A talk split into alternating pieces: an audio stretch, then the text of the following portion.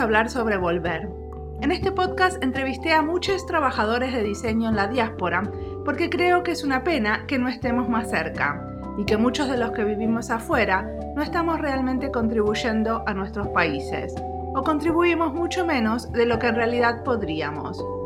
Todavía trabajamos cada uno desde sus países de adopción, en mi caso desde Finlandia, pero la verdad, yo no veo la hora donde el trabajo se haga sin fronteras, implementando lo que aprendimos también para contribuir a nuestros países de origen. ¿Por qué la mayoría de los que se van dejan de estar en relación con las redes de profesionales en sus propios países? Porque pasa el tiempo y cuando uno vuelve no tiene ganas de trabajar, sino de ver a los amigos y la familia. Si voy por dos semanas a Argentina, por ejemplo, y doy clases tres días, como las clases suceden a la noche, son tres noches que no veo a mis queridos. Y justamente es a la noche cuando los amigos que trabajan pueden dedicarnos un tiempo. Esa es una de las razones. La otra es que no todos tenemos la suerte de viajar constantemente, entonces los contactos profesionales se van perdiendo. Incluso hay estudios académicos que cuentan que cuando un inmigrante pasa más tiempo fuera de su país, va perdiendo la red de colegas en su país de origen. Algunos países están interesados en recuperar a su gente, y de esto vamos a hablar en este episodio.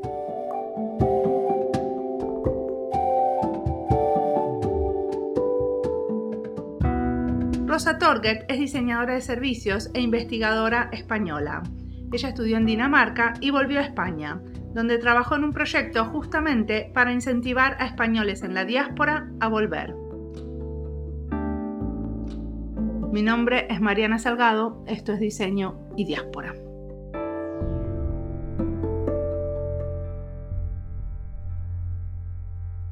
Yo soy Rosa Torguet, eh, soy diseñadora de servicios e investigadora. Actualmente vivo en Madrid, aunque estuve ocho años fuera de España, en algunos países de Europa y en Colombia. Mis primeros pasos fueron como diseñadora industrial. Eh, lo que pasa que luego con el tiempo me fui moviendo hacia un enfoque de diseño que diera más lugar a, las personas y que las pusiera en el centro del proceso.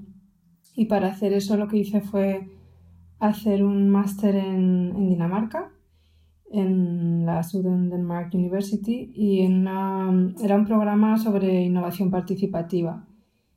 Y bueno, ahí aprendí muchísimo y ya como que incorporé a, mi ADN de diseñadora, por así decirlo, el hacer investigación antes de coger el lápiz para proponer cualquier solución de diseño.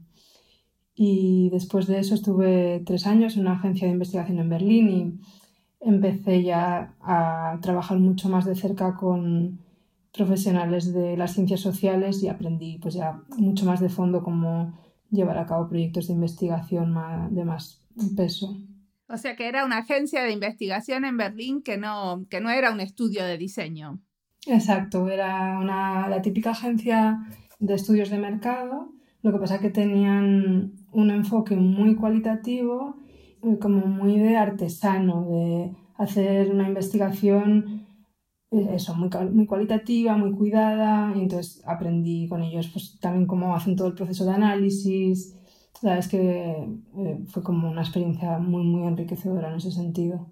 ¿Y vos podías como diseñadora como llevar las cosas como un poco más allá? Claro, esa, yo creo que ese era el punto fuerte que yo aportaba era que venía de una disciplina muy distinta y les ayudaba a muchas veces materializar los resultados de, la investigación, a también ir a campo con un punto de vista de diseñadora, pues con los sesgos que tenemos los diseñadores, pero como también mucho más orientado a la acción, combinando no solo la observación, sino también, pues eso, a veces eh, intervenir los contextos y hacer acciones un poco distintas de, investigación que luego dan resultados más orientados a eh, soluciones, a buscar áreas de oportunidad y todo eso. Mm. ¿Y después qué pasó que te fuiste de ahí? Porque eso parece un trabajo de lo más interesante. Sí, sí, sigo aquí. ¿eh? Es que no sabía si me querías preguntar algo. Y después de eso lo que hice fue, mm, estuve en la Universidad de los Andes en Colombia estuve allí seis meses como profesora visitante, un semestre. Entonces, esa parte de mi carrera fue en la que ya empecé a ver que, se puede hacer diseño social, que se puede eh, hacer un diseño comprometido con, los retos de, eh, que tiene la sociedad y que se puede aportar a través del diseño muchas herramientas que nos pueden ayudar a, enfocar y, ver cómo, cómo transformar situaciones que a lo mejor no son ideales a veces. ¿Y cómo fue que en, esa universidad especialmente eh, encontraste el diseño social?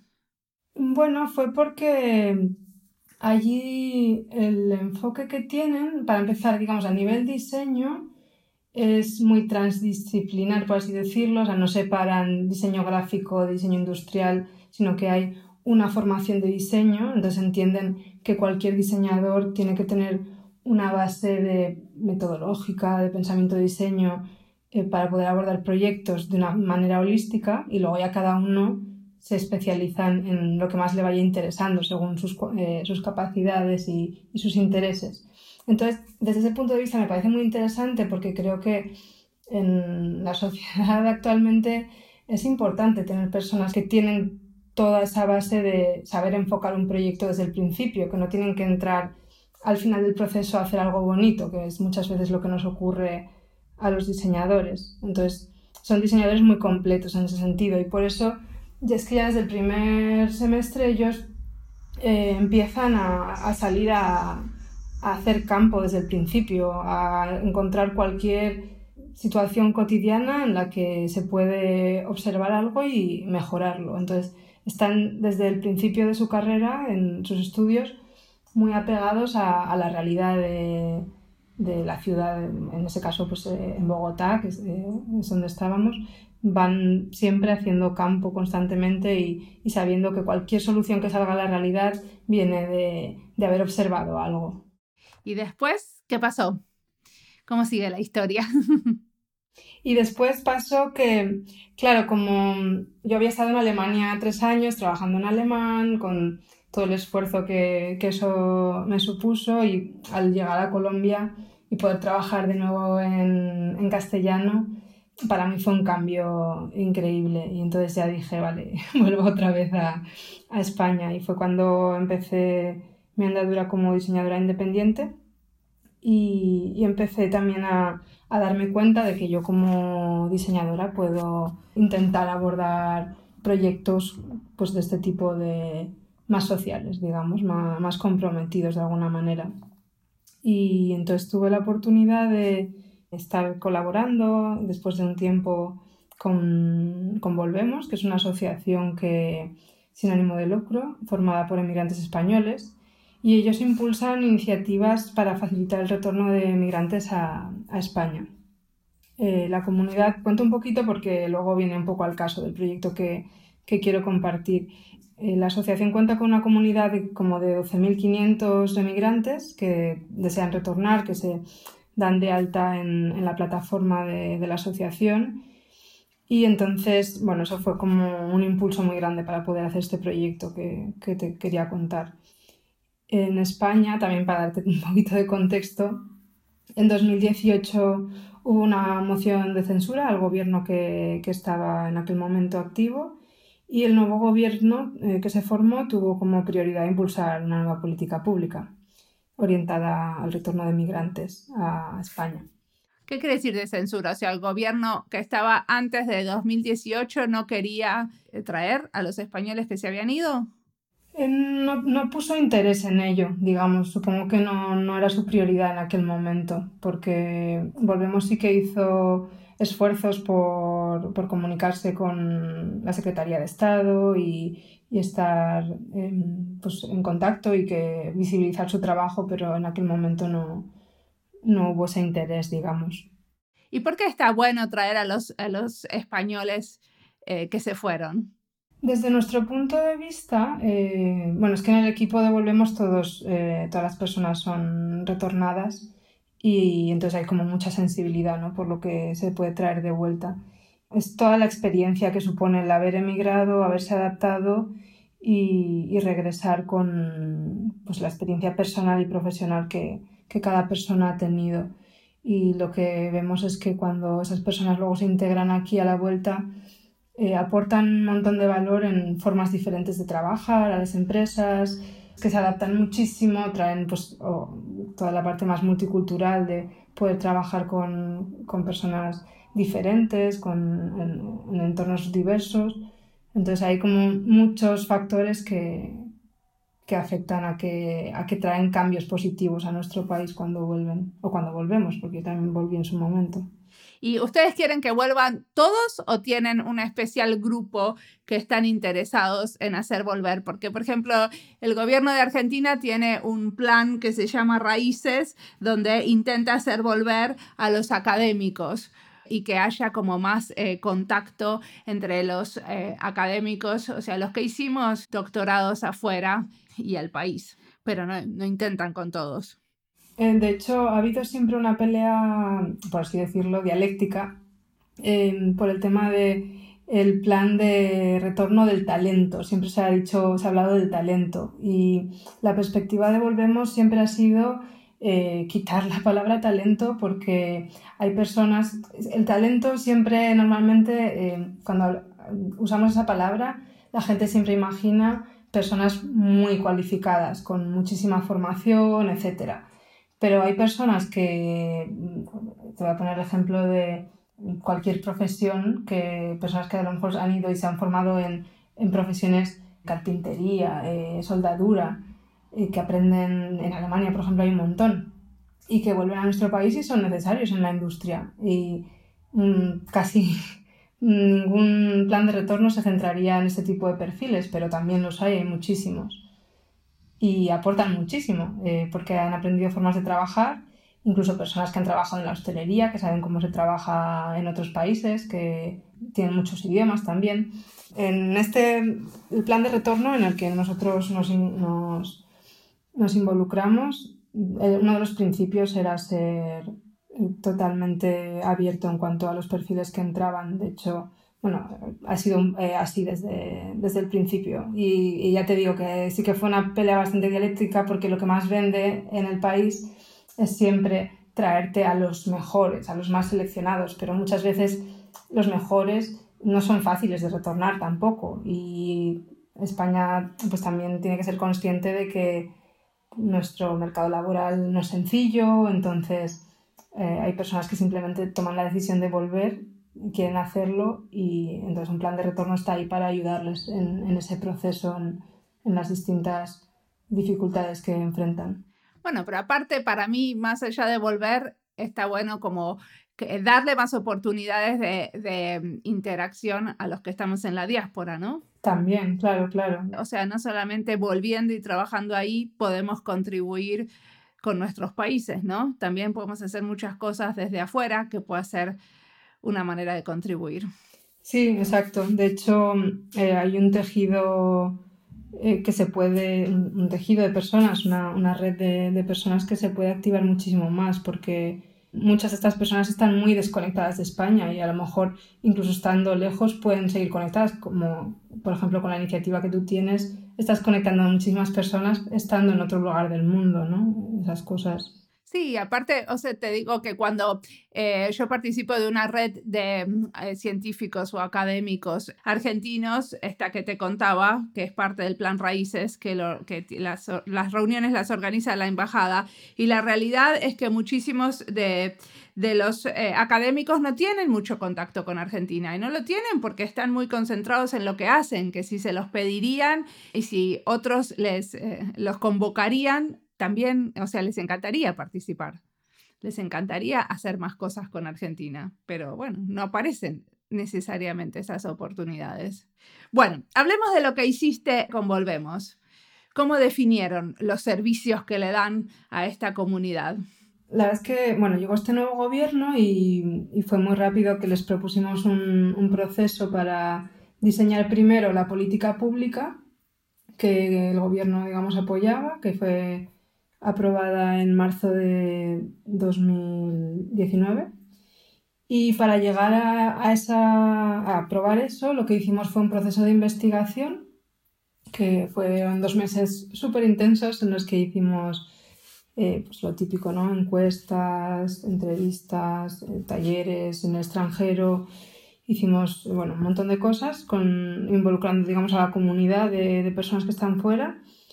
Y en esta etapa de investigación fue clave esa comunidad con la que ya contaba Volvemos de base, que nos sirvió mucho para explorar distintos perfiles de migrante, todo, todo lo que necesitan. Una preocupación que teníamos era el llegar a, las suficientes personas para tener un espectro eh, muy amplio de, necesidades, digamos, detectadas para poder eh, estructurar la política pública.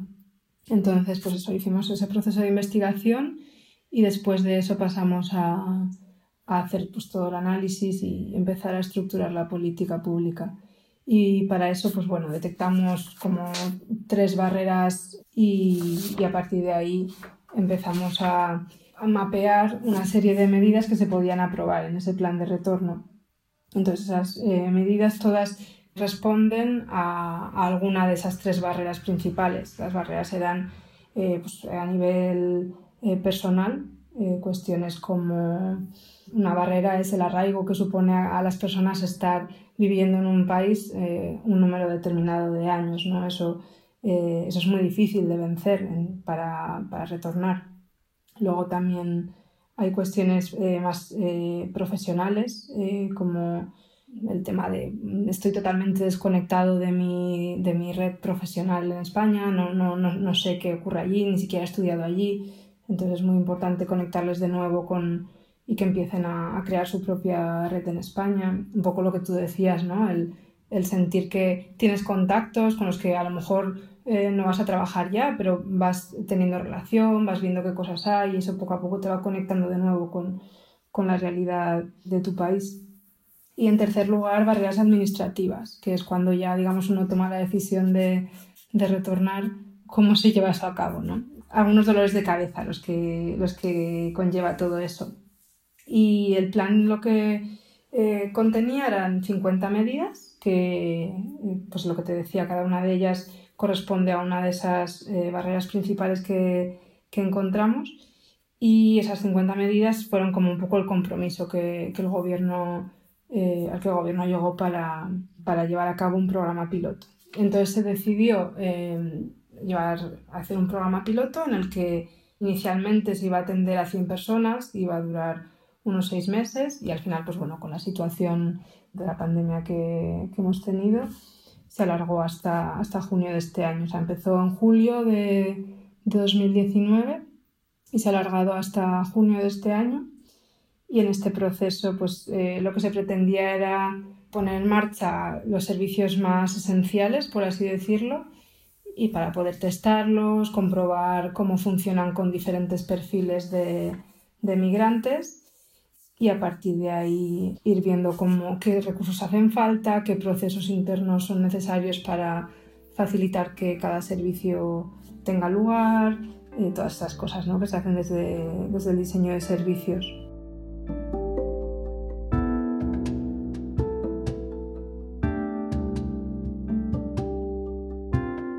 Cuando hice esta entrevista hace unos meses, no sabía que me iba a tocar trabajar sobre este mismo tema en mi trabajo en el ministerio. El organismo que funciona como locomotora haciendo la estrategia de gobierno para los finlandeses residiendo en la diáspora es el Ministerio del Interior, donde trabajo. Y justamente me tocó participar en la creación de esta estrategia. Recién estamos dando nuestros primeros pasitos, consultando diferentes actores para entender cómo los podemos invitar a participar de este proceso. Por eso, justo ahora, escuchar de nuevo esta entrevista para mí es interesantísimo. Rosa dice que consultaron varios ministerios para crear su servicio y para nosotros es igual. Es un trabajo interdisciplinario e interministerial donde participan muchos para hacer una estrategia.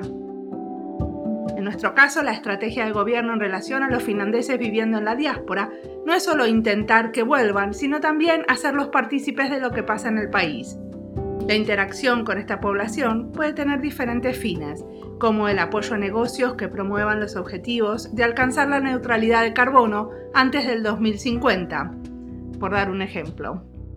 Todavía no sabemos cuáles serían los objetivos de la estrategia y los medios para alcanzarla, pero en general estas estrategias siempre contemplan promover la vuelta de profesionales en la diáspora, especialmente de profesionales especializados, así que tengo mucho que aprender del trabajo de Rosa.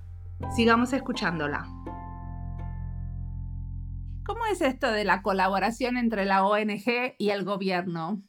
¿Cómo era? ¿Lo hacían juntos o vos trabajabas para la ONG? ¿Cómo, cómo era? Porque, porque, bueno, cuando toman, eh, deciden que se hacen estas 50 medidas, ¿quién hace qué? Em, nosotros, la verdad es que tuvimos un rol bastante eh, poco habitual, eh, creo yo, en, en, el sector público, porque teníamos un doble rol de consultoría, por así decirlo, porque estábamos facilitando todo un proceso y además teníamos el, contacto directo con los usuarios y las usuarias, digamos, de, lo que iba a ser la política pública, que es la, comunidad de migrantes.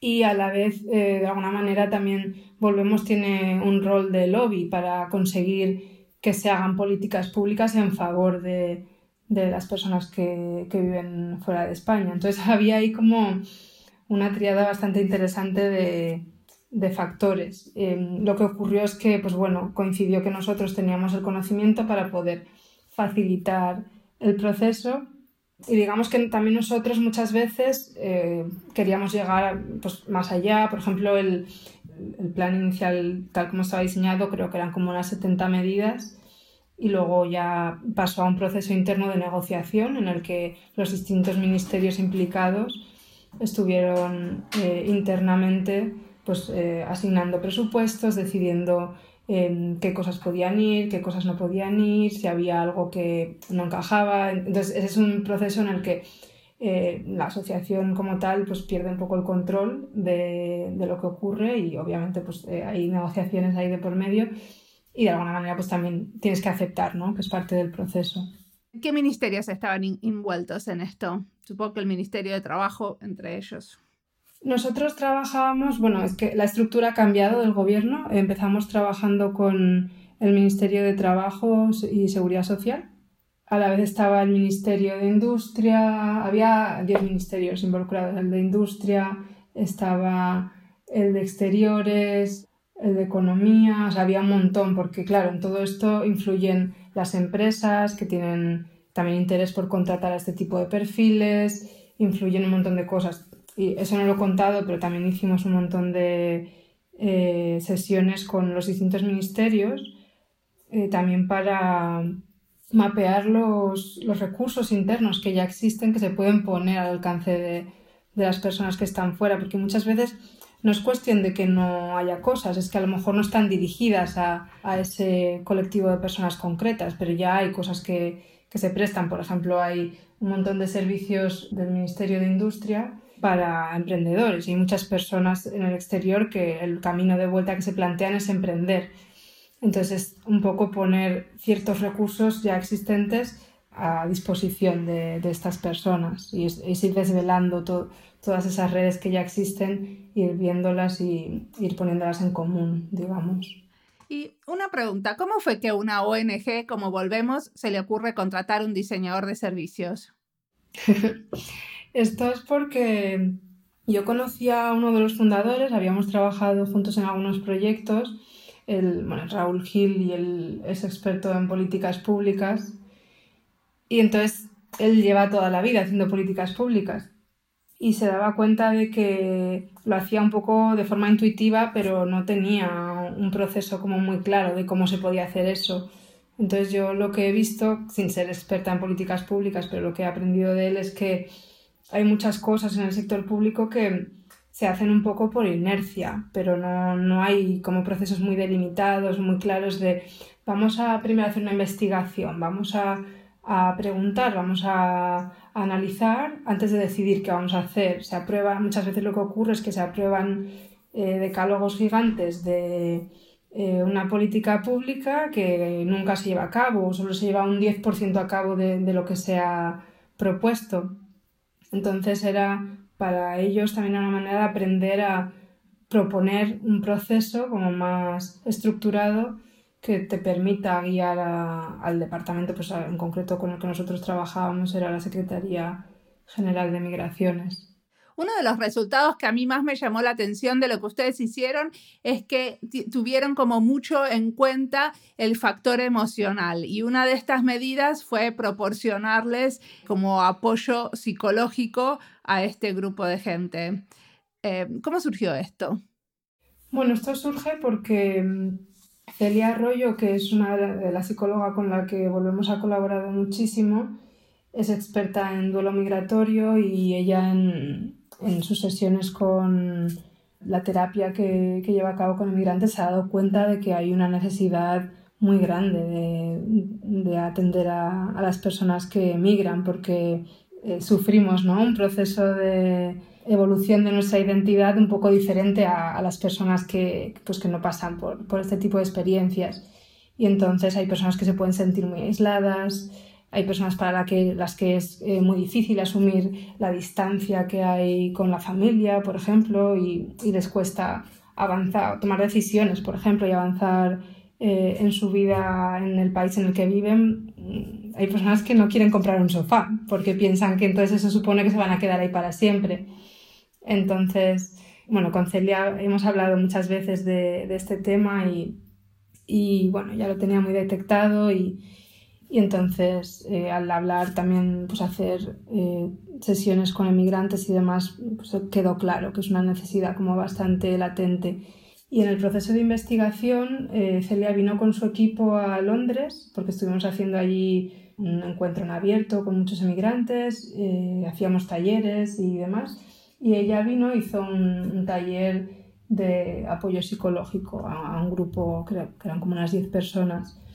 Y, la verdad es que les abrumó el, resultado porque la gente enseguida se emociona, claro, porque los emigrantes eh, están lejos de casa, eh, muchas veces no tienen contacto con otras personas españolas y abrir espacios de ese tipo, eh, en, ese caso pues era un grupo, la verdad es que fue muy emocionante para todos y, les ayudó mucho a, les da muchas herramientas para darse cuenta de que están en un proceso y, que hay decisiones que a lo mejor están bloqueando en su vida para avanzar y hacer otras cosas o incluso si necesitan volver, eh, pues que, que, sean, que sea de manera como muy consciente ¿no? las decisiones que, que tomen. Entonces, la psicología tiene muchas herramientas para ayudar en eso. Y durante el piloto eh, lo que se hizo fue detectar casos en los que pues, Celia determinó, el equipo de Celia determinaron qué condiciones más o menos, digamos, tenía que cumplir una persona para eh, entrar al, al, servicio. Y entonces eh, cuando se detectaba desde otro de los servicios, que es el de asesoramiento laboral, cuando se detectaba a alguien pues, que tenía un perfil concreto que necesitaba ese apoyo, se derivaba a ese servicio.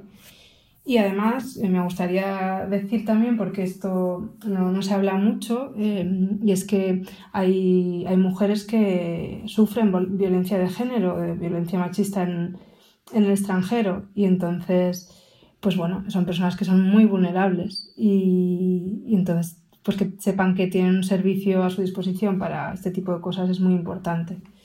Sí, ¿y cómo cambió con el tema de corona toda esta comunidad? O sea, hay más gente que quiere volver cuando, bueno, cuando las fronteras estuvieron cerradas por un tiempo y, también, bueno, uno está en una situación más vulnerable siendo un extranjero cuando pasan estas cosas así como muy fuertes. Con la pandemia lo que ocurrió es que Claro, de repente la gente eh, se da cuenta de que está muy lejos, o sea, ya lo saben, ¿no? Son muy conscientes, pero se dan cuenta de que esa lejanía impide volver a, casa de repente en, momentos inesperados como esto. Era algo que nadie esperaba. ¿Pero hay más gente que está queriendo volver? Sí, sí. Lo que ha ocurrido es que a muchas personas les ha hecho sentir muy vulnerables.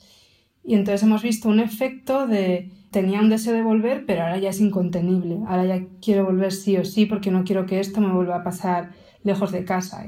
también hay personas que han perdido a sus familiares estando tan lejos, entonces es un proceso muy duro. Ok.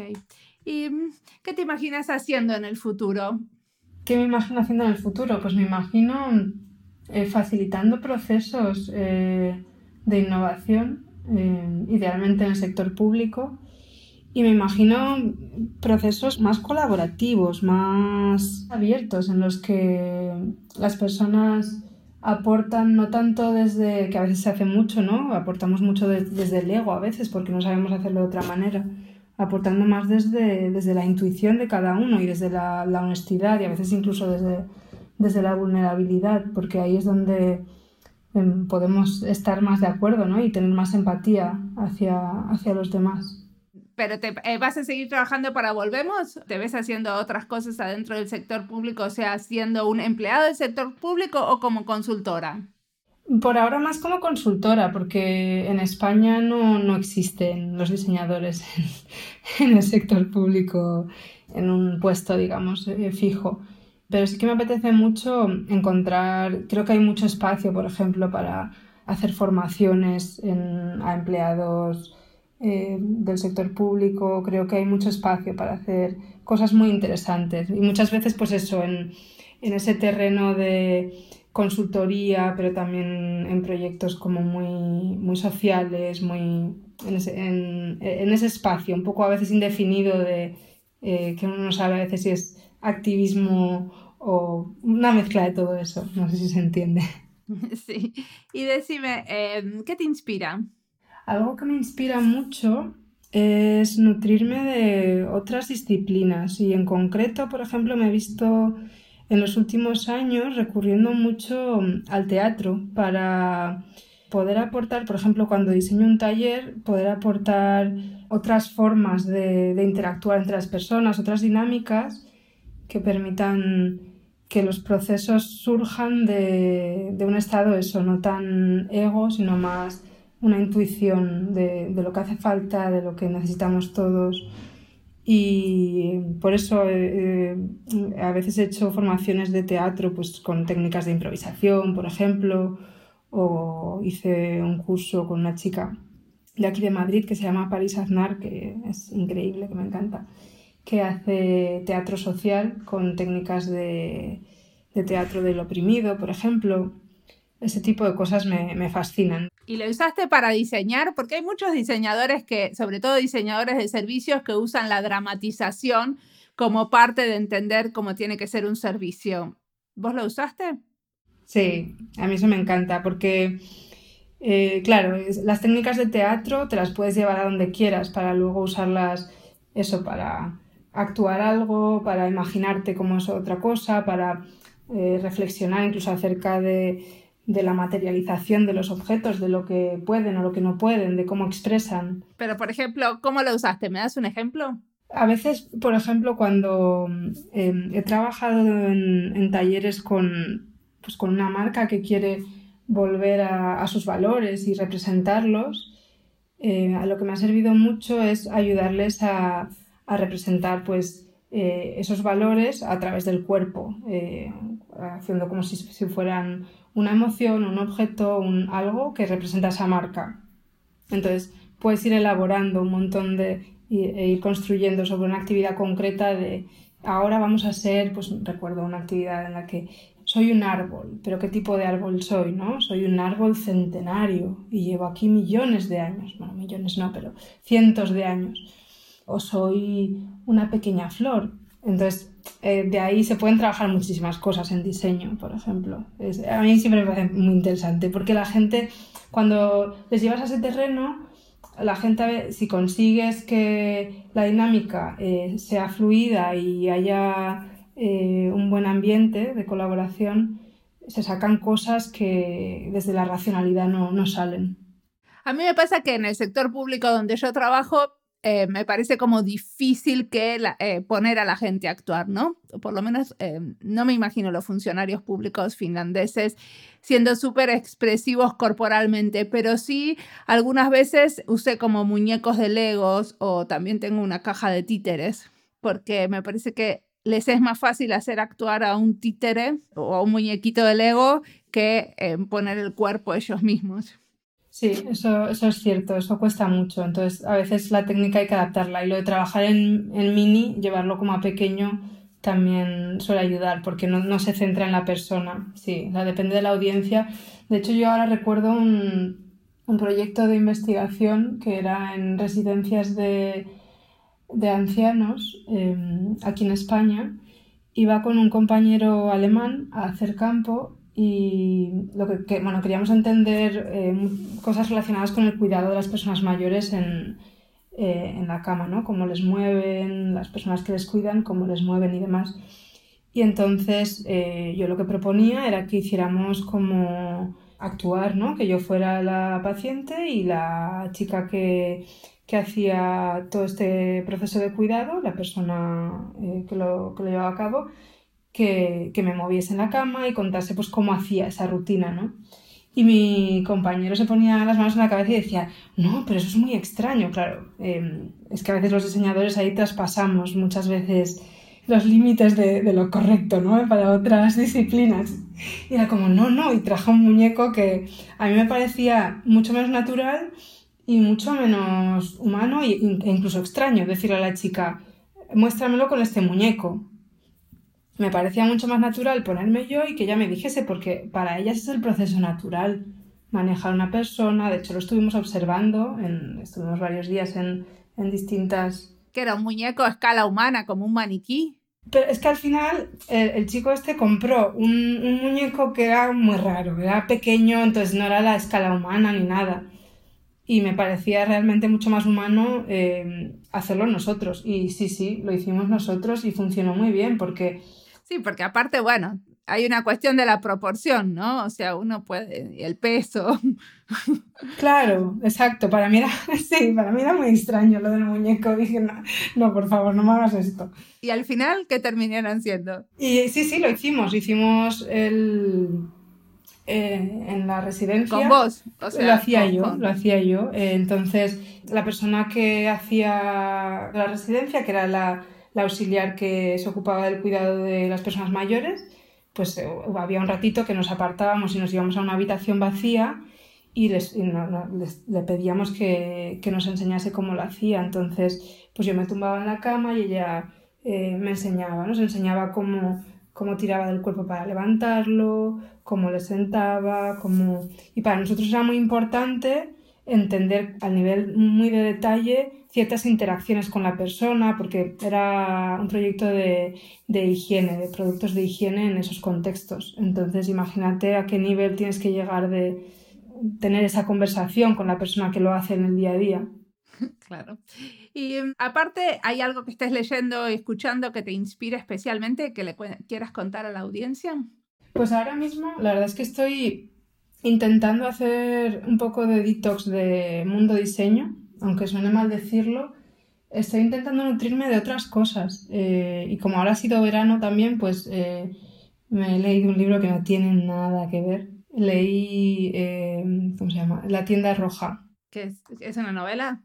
Sí, es una novela. Cuenta la historia desde el punto de vista de las mujeres en la época de, de Jacob y entonces es una historia que transcurre en, Egipto y, y, bueno, cuenta un poco cómo, cómo, las mujeres se relacionaban entre ellas y cómo les condicionaba mucho los hombres, la vida de los hombres, cómo condicionaba a la, de las mujeres ¿no? y cómo vivían un poco alrededor de, de lo que ellos necesitaban, pero también cómo surge mucho la sororidad entre ellas, el apoyo. Entonces, no sé, me ha parecido muy inspirador. Bueno, te agradezco muchísimo la entrevista.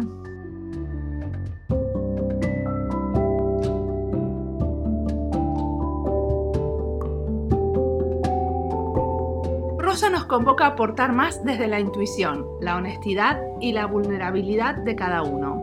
Y cuando hablamos de volver, para alguien viviendo en la diáspora como yo, no sería muy honesto hablar del tema sin preguntarme si no quisiera volver. Yo creo que la decisión de quedarse en la diáspora, una la toma todos los días, porque siempre está la posibilidad de volver. De hecho, mi familia volvió un par de veces en los últimos 20 años. Vivimos una vez por 7 meses y otra por un año entero en Argentina. Volvimos a Argentina y después volvimos a Finlandia. Y este ir y venir fue muy importante para mi familia porque renovó amistades, vecinos y colegas. Para mí, hacer este podcast es una manera de volver, porque es una manera de estar en contacto permanente con una región y unas lenguas cercanas, con esto de hablar castellano y escuchar a veces portugués. Vuelvo un ratito, cuando pienso en qué decir al final de cada podcast, por ejemplo, teniendo en mente que les hablo a ustedes, los que están geográficamente lejos, pero a la vez muy cerquita. Con este podcast de diseño y diáspora creo que estoy haciendo volver, metafóricamente, a mucha gente, no solo a mí porque muchos no sabían que había tantos diseñadores en la diáspora haciendo un trabajo tan interesante y muchas veces se nos tiene en cuenta para el crecimiento y desarrollo regional. Pocas veces nos llaman para colaborar en proyectos de diseño.